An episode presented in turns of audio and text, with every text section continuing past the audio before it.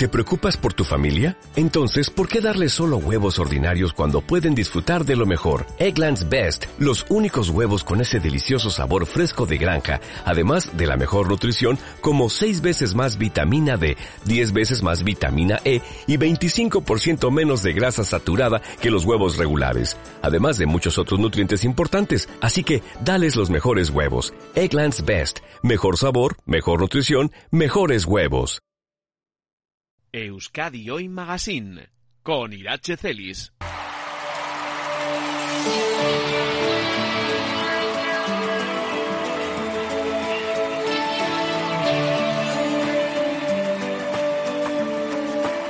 Hay corazones plagados de estrellas, enamorando a las noches más bellas. Me imagino escribiendo estas cosas sin ti. Hay corazones que intentan poesía, mío ni harto de amor te diría que no concibe belleza de luna sin ti. ¿Ves? Hay corazones que van despacio, locos y ciegos buscando su espacio. Hay corazones y corazones, y cada cual la tira sus pasiones.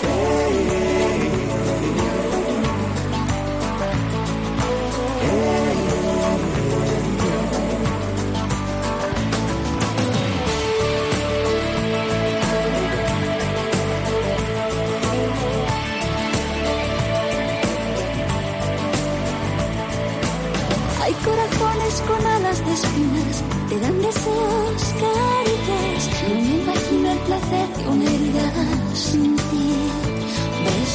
Me llueven mares de corazones, cambiando el rumbo de mis emociones. Un horizonte y un para siempre.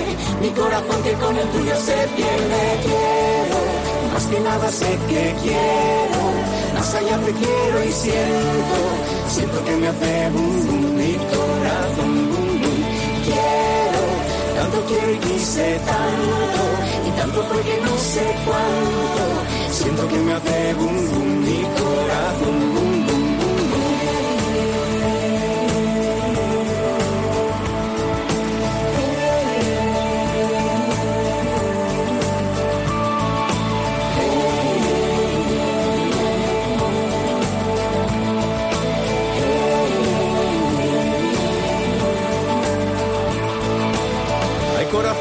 que tiran a darte, y solo el tuyo que es punto y aparte. No me imagino una vida, una historia sin ti.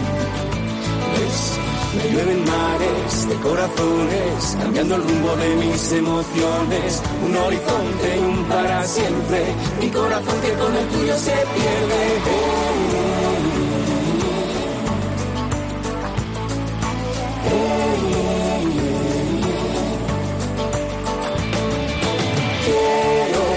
Que nada sé que quiero, más allá te quiero y siento, siento que me hace boom boom mi corazón corazones y corazones. Les escuchamos cantar a Miguel Bosé y Ana Torroja en este dúo. Desde esta pasada medianoche, la escalera del Hospital Universitario de Cruces está iluminada, iluminada de rojo para conmemorar el Día Internacional de las Cardiopatías Congénitas. La, la malformación congénita más frecuente en recién nacidos y fijaros, a pesar de todo, aún y todo, y esto lo repetimos año tras año, pero sigue siendo así, una de las más desconocidas. Os decíamos ya en sumario que hoy queremos acompasar el ritmo de nuestros corazones al ritmo de esos niños y niñas que quizá en este momento pues se encuentran hospitalizados a la espera de una intervención o acaban de regresar a casa con todos los miedos, las incertidumbres que ello supone para los pequeños, pero por supuesto también para las familias. Me acompaña ya Reyes Lázaro, ella es vicepresidenta de Bioches, la Asociación de Ayuda a Niños, Niñas, Jóvenes y Adultos con cardiopatía congénita, además de Samatsu,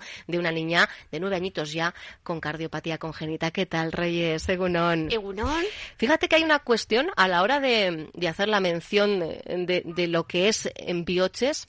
Yo recuerdo que al principio nos centrábamos mucho ¿no? en niños, niñas, jóvenes. Y al incorporar y adultos, pues no deja de ser eh, Pues esperanzador, ¿no? A ver, esto es esperanzador y es un logro. Eh, a ver, eh, la medicina, concretamente la cirugía a nivel cardiovascular, ha avanzado. Es decir, eh, hace años había cardiopatías, porque, a ver, esto hablar de cardiopatías, ¿qué es? En realidad es que el corazón no se ha formado bien. Bien, pero hay muchos tipos, ¿no? Muchos, no, no muchos. hablamos de, una enfermedad única, es un conjunto de es enfermedades. variado. Hay diferentes tipos, hay leves, hay moderadas y hay complejas. Eh, a ver, había cardiopatías donde hace años, y no me remito hace muchos años, no se podía hacer nada. Es decir, mm, había que esperar hasta que el corazón aguantara. A ver, hoy en día, en ese sentido, se ha avanzado mucho. Eh, hay un nivel de esperanza de vida importante. No podemos comparar una cardiopatía compleja con una cardiopatía leve, es evidente. Es decir, hay niños que nada más nacer van a tener que ser sometidos a una De intervención urgencia. de urgencia. Por ejemplo, mi hija.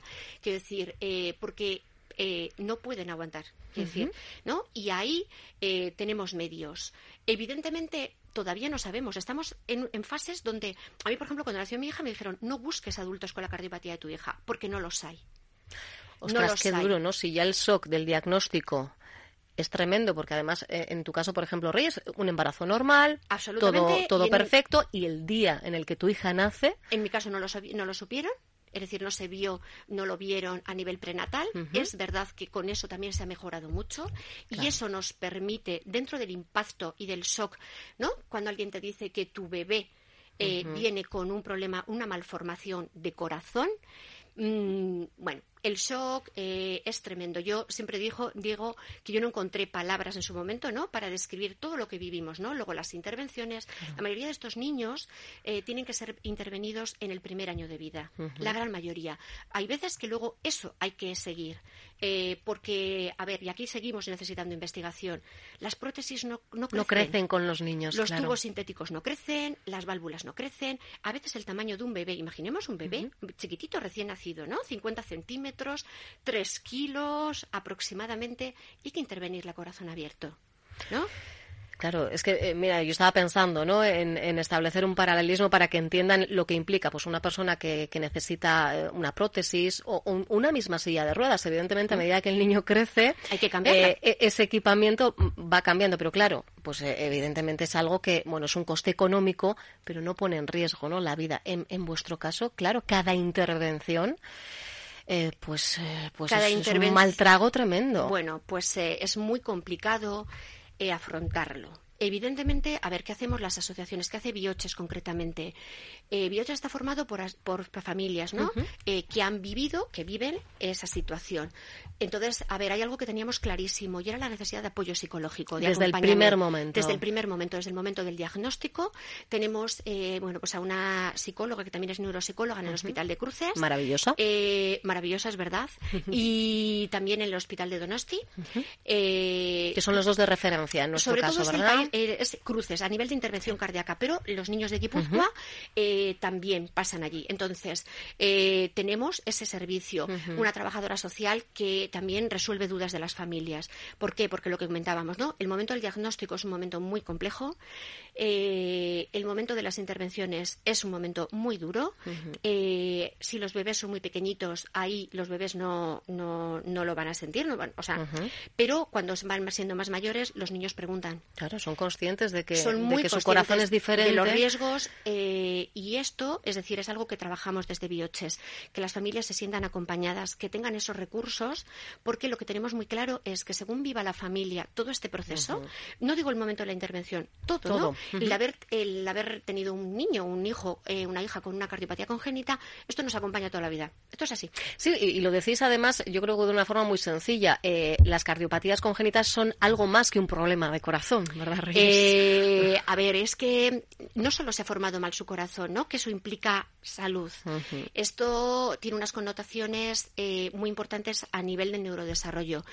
Eh, ya es unánime que eh, los niños que han sido intervenidos eh, en el primer año de vida con determinadas técnicas, determinadas cardiopatías, tienen un altísimo eh, porcentaje de tener ciertos problemas a nivel de desa- neurodesarrollo.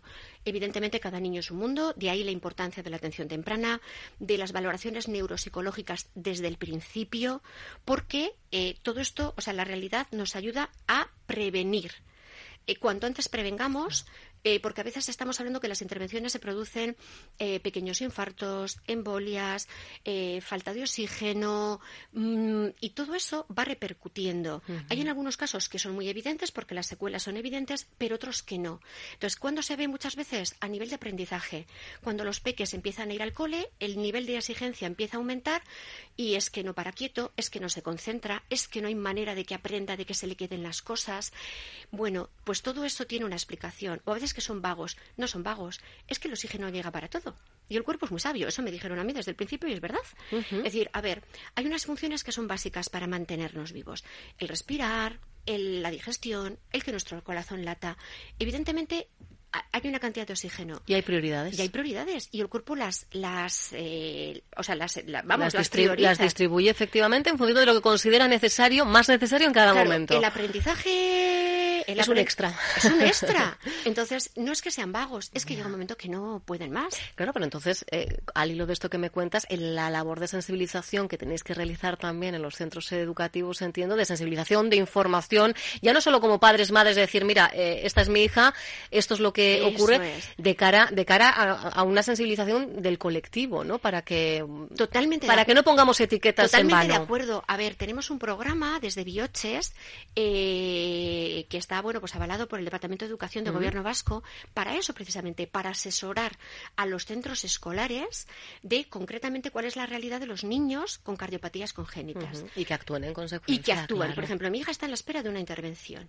Evidentemente, los valores de ella, nuestros valores como familia cambian y el estado emocional, ¿no? Es decir, una cardiopatía conlleva también eh, dificultades a veces de autoestima. No pueden hacer lo que hacen los demás. Los niños no pueden correr en muchas ocasiones como hacen los demás. Eh, claro, a estas edades, los, ¿no? los niños más pequeños corren como vamos. pero no paran, de hecho no paran. No paran, ¿no? Que, siempre decimos, ¿no? Dios mío, ¿dónde cargáis las La energía, pues eso en un niño con una cardiopatía es mucho más evidente. Entonces, son diferentes, pasan mucho tiempo en hospitales, mucho tiempo en consultas. Eh, los valores de una familia también cambian. Yo las siempre prioridades también, ¿no? Hablábamos antes de prioridades del, corazón a la hora de repartir el oxígeno. Claro, eh, el valor que, se que, que, que, yo le puedo dar a ciertas cosas en tu familia, pues, pues será algo de qué me estás contando. ¿No? Vivimos el día a día, disfrutamos el día a día, disfrutamos de las pequeñas cosas que al final son eh, la vida cotidiana. Lo extraordinario, pues llega a veces, ¿no? Pero el, día a día, eh, los valores, por ejemplo, la pérdida de tiempo a veces no sabemos nunca cuánto, ¿no? cuánto tiempo existe. Vamos a disfrutarlo. Eh, a ver, vivimos con una realidad, ¿no? Entonces, cuanto mejor nosotros sepamos encajarla, así se lo transmitiremos al niño, ¿no? Y eso también le va a ayudar. Pero sin sentir que tenemos eh, en todo momento hay una espada de Damocles, ¿no? Hay que, es verdad, es un corazón diferente, es una vida diferente. ¿Se aprende a vivir sin miedo, Reyes? Mm, creo que no. No, ¿verdad? Creo que no. Eh, otra cosa es cómo gestiones ese miedo. Claro. Eh, para que el niño niña sea eso, niño niña y, y, tiene que y en la medida de las posibilidades disfrute ¿no? de esa etapa de la vida. Siempre decimos ¿no? que esa parte psicológica mm. eh, que, que, muchas veces eh, permite una asociación y también el juntarnos, el poder hacer actividades conjuntas, talleres conjuntos, que los niños se relacionen entre sí. Claro, y además es que importancia, ¿no? El, el, reflejo, el espejo de, ah, mira, es que ah, le pasa lo mismo que a mí. Me pasa lo mismo y oye, fíjate que ya ha llegado a la ESO y fíjate, y es, también y cuando llegan a la universidad, ¿no? Eh, qué casualidad, hay muchos que les da por estudiar medicina, enfermería. ¿Por qué será? Eh, carreras, ¿no? Que tienen que ver con la relación de ayuda, psicología, trabajo social. ¿Cómo les marca, eh? ¿Cómo les marca? Pues porque su vida es donde, se han, donde han crecido, donde se han sentido ayudados. Mm, son niños con, una, con un bagaje médico eh, y con una terminología médica. Bueno, solo, solo hay que escucharos a los padres y madres, efectivamente, ¿no? Es así. Y ayer, concretamente, presentamos una guía eh, bueno, que se llama Volvemos a casa después de una intervención que, que, yo siempre digo, volver a casa cuando, ¿no? Eh, puedes volver a casa, es un momento... En principio, es, claro, eh, ah, yo entiendo que tiene que ser una buena noticia. Muy ya está. Muy buena. Dejamos eh, el, este ámbito hospitalario donde, bueno, pues por muy bien que nos traten, bueno, pues no dejan de ser personas extrañas, no, no es, no es donde un niño no puede desarrollarse. Claro, pero aquí vuelven los miedos, entiendo, ¿no? Esa sensación en un momento dado de Salgo de un espacio seguro. Eso es. Donde si pasa cualquier cosa, tengo un equipazo que rápidamente Y va... un monitor. Yo a punto estuve de comprarme un monitor cuando me fui a casa. Fíjate. Quiero decir, a ver, eh, realmente es un momento, como tú decías, de inmensa felicidad, porque por fin sales por esa puerta, ¿no? Que tanto has soñado, pero a la vez, eh, evidentemente, estás en un periodo todavía de recuperación, donde eh, tienes bueno, pues, pues prudencia, ciertas pautas, y aquí, en esta guía, lo que queremos reflejar es eso. Muchas veces cuando se sale, lo prioritario es la medicación, eh, qué cambios no tengo que ver a nivel físico y que me pueden eh, ser de alerta, cuando tenemos la próxima revisión, pero hay mucho más, que muchas veces no puede procesar una familia en esos momentos. Hay unas cosas que son urgentes y otras que son importantes. Esto es lo que hemos querido re- eh, reflejar en la guía. Esto está hecho en base a las experiencias de las familias que hemos vivido con esto. Está validado por el equipo de cardiología del Hospital de Cruces para que esto sea un recurso que las familias puedan tener. Y quizás dentro de, ¿no? Eh, pues cuando se puedan sentar o puedan serenarse, encontrarán información. El cuidado de los dientes, tan importante. ¿Qué ocurre con esas bacterias si no hay un eh, lavado correcto de Pues dientes? que esas bacterias pasan a la sangre y en niños con problemas cardíacos o con prótesis o con válvulas es mucho más complicado porque pueden provocar endocarditis. Eso es una infección muy compleja y con mucha gravedad. Entonces, a mí me sorprendió cuando a Claro. mi hija le empezaron a salir los dientes y digo, anda la mar, ¿no? Pues si yo no había oído hablar de esto. Vale, aquí está reflejado. Eh, prestaciones. A ver, muchas veces nos vemos obligados a tener que dejar de trabajar o a reducir nuestra jornada para cuidar al niño. Muchas veces eh, desde eh, los, los médicos nos dicen que a ser posible no los llevemos a la guardería, ni a un Para, claro, hasta los dos años, por lo menos, Que el sistema inmune esté un poquito más fortalecido. Es, eso es. Entonces, claro, ¿cómo compaginas esto? Eh, a nivel económico, a nivel laboral, ¿qué prestaciones hay? ¿Qué tengo que hacer? ¿No qué trámites tengo que hacer con los diferentes organismos? Mm, ¿Qué papeleo tengo que hacer? Aquí está. También Hay- está recogido. Nos ayudan. Y luego hay una parte que a mí, como madre, además, me parece fundamental. Eh, por nuestros hijos nos desvivimos. Creo, esto es algo innato, yo creo, ¿no? Sí. Mm, A macho, aita, allá vamos. Pero eh, hemos vivido situaciones muy complejas, muy duras, y también es muy importante tener un tiempo para nosotros o buscar, ¿no? Eso, no dejar que nos agotemos. Y sin sentirte mal por ello. Ah, esa es otra, esa es claro, otra. ahí está el kit de la cuestión. el- Esa el- es otra. es verdad que, claro, sentimos una responsabilidad, responsabilidad tan, tan plena cuando el cuidado va a corresponder solo ¿no? a, a- padres, Esa madres. sensación Que, de que yo soy la que mejor conozco a mi hijo. Ah, bueno, y, y la que mejor lo hace. Eh, y no, a veces tienen tantas cositas que efectivamente, pues eh, eh, desde ahí. Hay una cosa que me gustaría comentar, que ayer lo dijo el doctor eh, Galdeano, que es el jefe de cardiología infantil del Hospital de Cruces, cuando hablaba ¿no? de la importancia de sensibilizar y de dar a conocer qué es nacer con un corazón diferente. Y hacía un símil que nos impactó a todos. A ver, es la malformación congénita que más se da en los recién nacidos. Vale, esto dicho así, es una frase. Pero decía, el número de niños, hablamos del País Vasco, ¿eh? que Sí, era sí, la sí. realidad que él conocía, que se intervienen de corazón al año, es similar al número de casos de cáncer infantil que se detectan. Caramba, caramba, ¿no? Es decir, es una realidad la del cáncer infantil eh, conocida, eh, que efectivamente nos impacta a todos. Esto es así, o sea, mm, y realmente estamos hablando que los niños que se intervienen de corazón al año son similares al número de casos de cáncer infantil que se. Que es- eh, yo creo que solemos andar en una arquilla entre 60 y 80, ¿no? Bueno, pues 100 niños intervienen al 100, año. hasta 100. Datos. Fíjate, sí. de- de Quitam- los- Hablamos de cirugía, ¿eh? No hablamos de los cateterismos. Vale. Eh, hablamos de cirugía. intervención, intervención. Unos 100 niños al año. En algunos son primeras intervenciones y en otros son reintervenciones. Es decir, hablamos de un porcentaje alto. Alto, claro que sí. Alto. Solo ¿no? en, en nuestro territorio, en nuestros territorios. Le llamamos la discapacidad invisible. ¿Por qué? A nuestros niños no se les ve. El corazón, su corazón no se ve, se ve en sus caritas, pero, pero ahí está la realidad, ¿no? Entonces, eh, siempre decimos, necesitamos mm, la ayuda de todos para, para hacer visible y en la medida que se pueda hacer visible y que sea visible, pues que evidentemente nos queda mucho camino por hacer.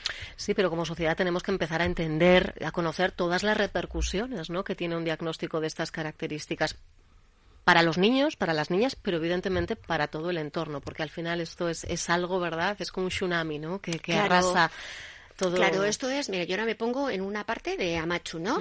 Es decir, mi hija va a la piscina, informe, eh, a la piscina con el cole. Sí. O sea, informe para el profesorado, informe para el personal, ¿no? Que va a estar con ella en la piscina. Es decir, cuando se canse, es que se ha cansado.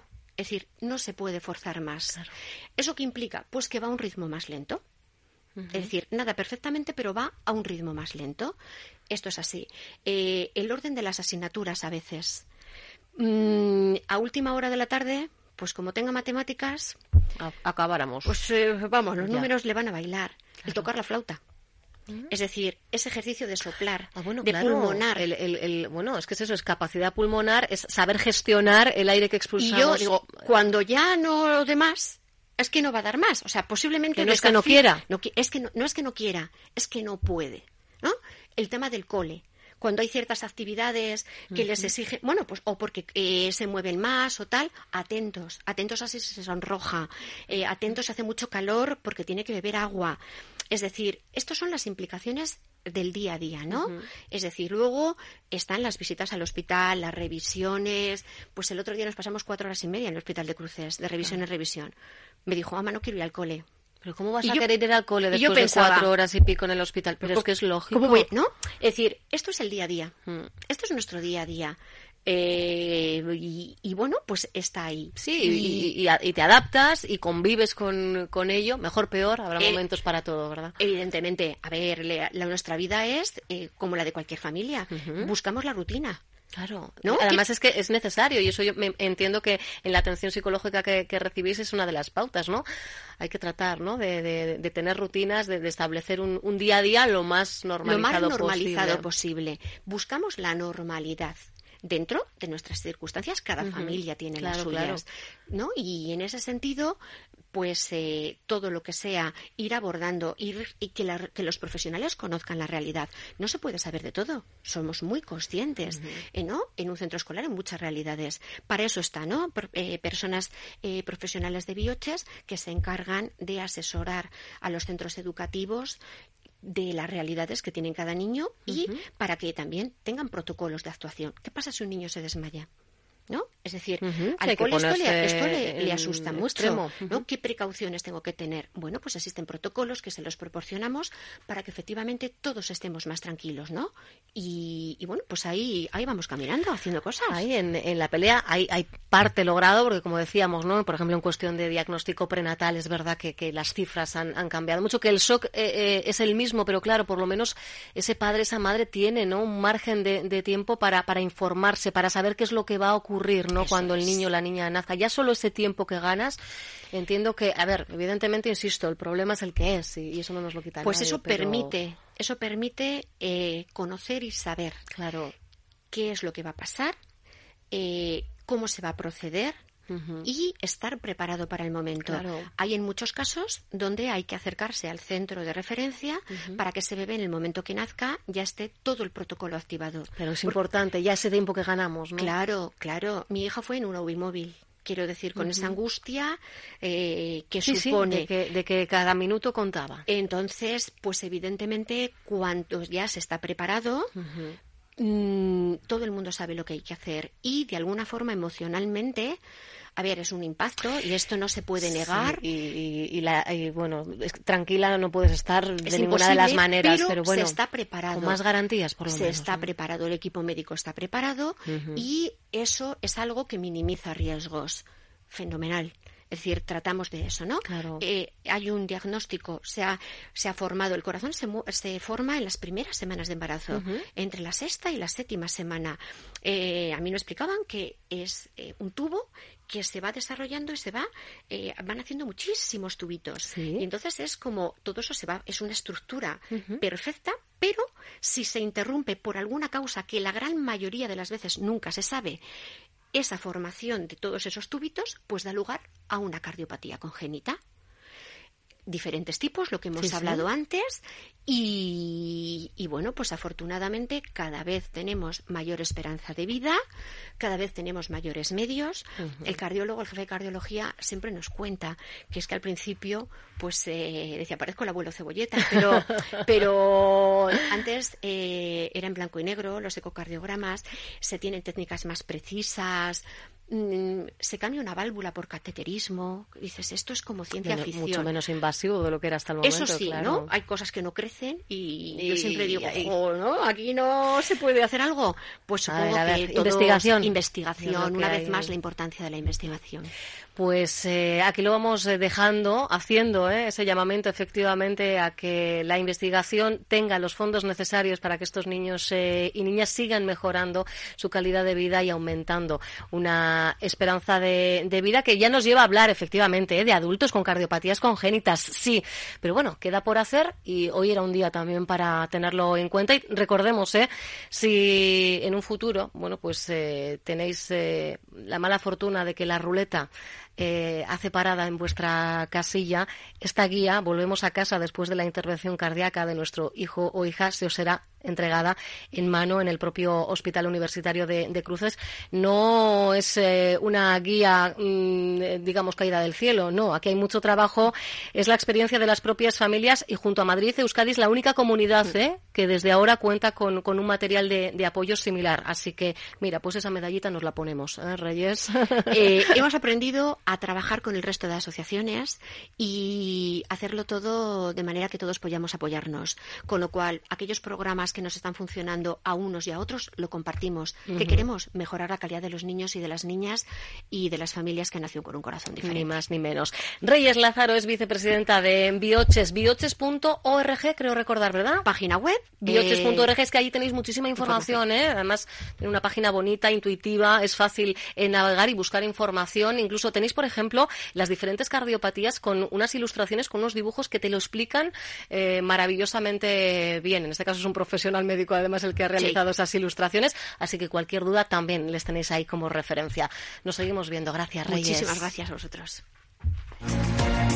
Onda Vasca. Diez años contando contigo. Oh, oh,